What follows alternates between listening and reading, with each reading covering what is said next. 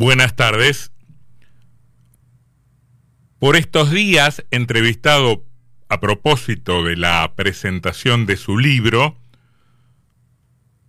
referido al breve periodo en el que le tocó ser ministro de Economía de la Nación, le preguntaron a Jorge Remes Lenikov acerca del parecido de los parecidos de aquella situación de comienzos del siglo XXI, la crisis de los años 2001 y 2002, él fue ministro de Economía en 2002 a la salida de la convertibilidad, con este presente. Y Remes Lenikov, que fue funcionario del gobierno del presidente Dualde y que fue también él responsable de la devaluación, a veces se olvida esto, que llevó el nivel de pobreza en la Argentina al 57%, al 57%, dio su parecer acerca de las semejanzas y de las diferencias entre una situación y otra. En realidad no importan tanto unas, las supuestas semejanzas, ni las otras, las eventuales diferencias, sino en todo caso el hecho previo, inicial, de que ambos cuadros son comparables, son susceptibles de ser mirados en conjunto en tanto aquella crisis es una vara bien profunda, una medida muy significativa para los argentinos por tratarse efectivamente de un momento muy recordado, para nada bien, instalado en la memoria de los argentinos. La crisis de 2001, el fin de la convertibilidad, la implosión del sistema político y los hechos posteriores, las medidas posteriores que tras la crisis política llevaron a esos inéditos niveles de pobreza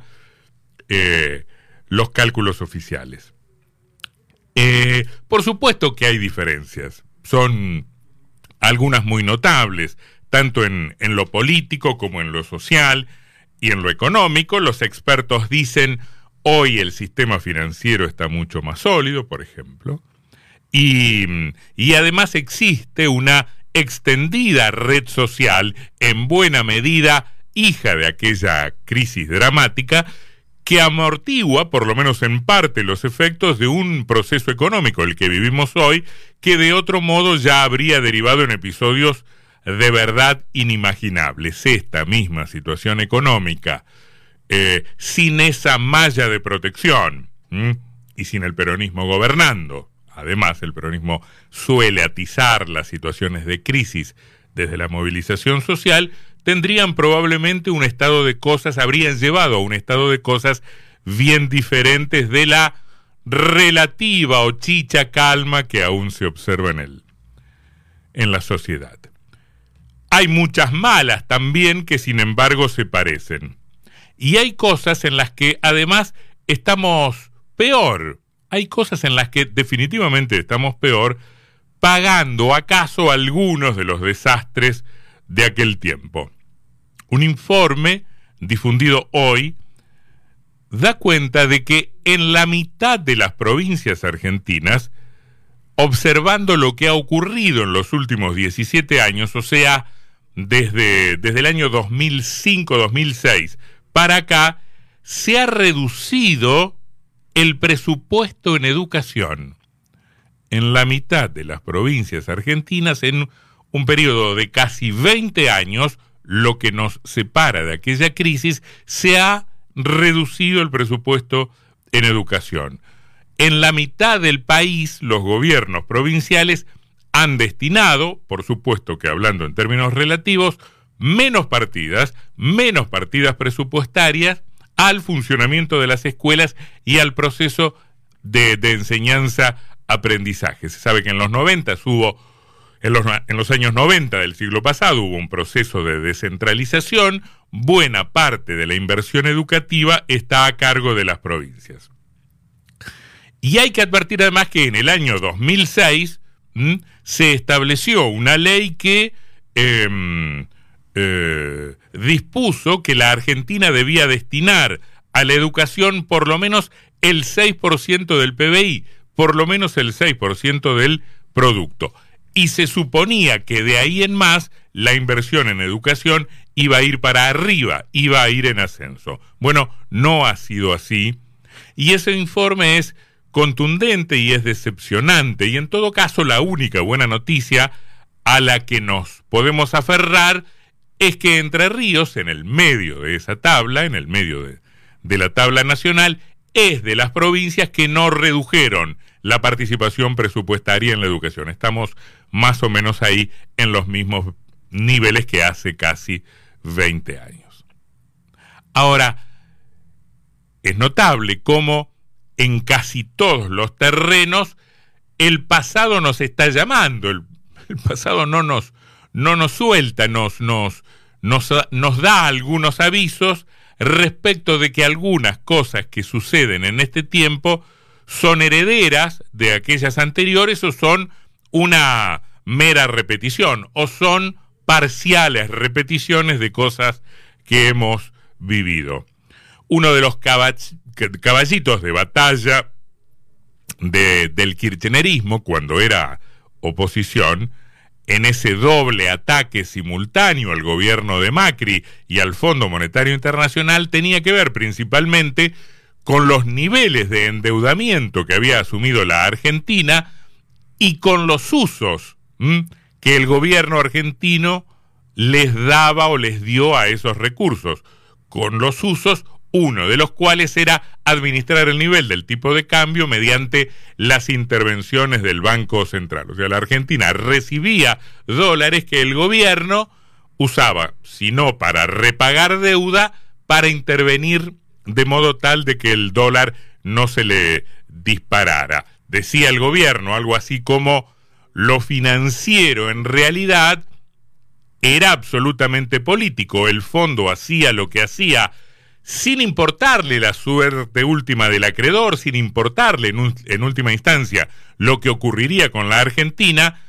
porque en realidad lo estaba haciendo en beneficio de una parcialidad política, el oficialismo, el macrismo, el gobierno de Cambiemos, al que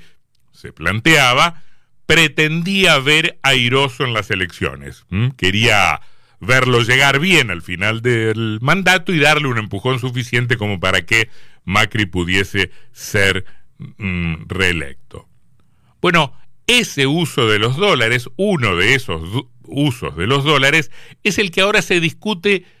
más o menos abiertamente, o por lo menos abiertamente desde el lado argentino. El fondo no lo hace en estos términos, en general no habla el Fondo Monetario Internacional de las negociaciones que están en curso, pero sí lo reconocen los funcionarios del gobierno argentino. La Argentina está viendo cuándo llega el famoso desembolso, probablemente sea el 12 de junio, una fecha que es importante porque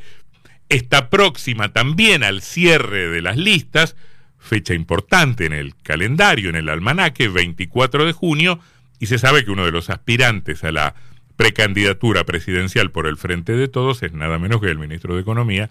Sergio Massa. Uno de los temas de la discusión de la negociación en marcha es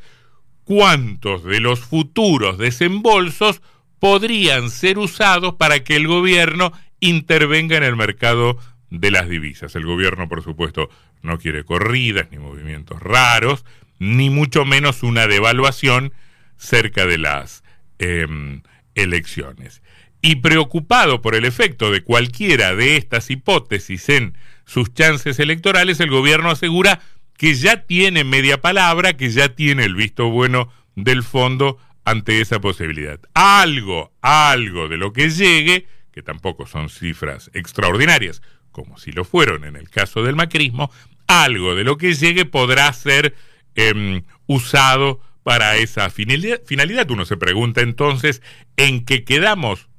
en que quedamos es que estaba mal antes lo que es bueno o aceptable ahora, o es que eh, Nakampop se volvió patriótico el Fondo Monetario Internacional. Bueno, evidentemente declarar es una cosa, estar en la oposición es una cosa, y gobernar con los dilemas que eso comporta, con las necesidades que eso conlleva, con, con las urgencias que eso significa es otra bien distinta. Es interesante leer lo que los diarios de hoy dicen al respecto. Un párrafo absolutamente informativo dice, del diario La Nación, dice, la posibilidad de intervenir en el mercado cambiario es un problema para el fondo, ya que no solo quiere cobrar sus deudas, sino que además su estatuto, ah, volvió el problema del estatuto del Fondo Monetario Internacional, ya que además su estatuto prohíbe financiar una salida de capitales sostenida con el dinero prestado. Eso fue lo que ocurrió durante el macrismo con gran parte del crédito del fondo, por lo menos es lo que asegura la oposición, parte de esto es cierto, parte de la deuda fue, fue destinada a repagar deuda, pero ahora vuelve el problema del estatuto del fondo y de los usos de los dineros que desde allí, desde tan sacrosanto lugar, llegue a la Argentina el gobierno, es lo que se especula,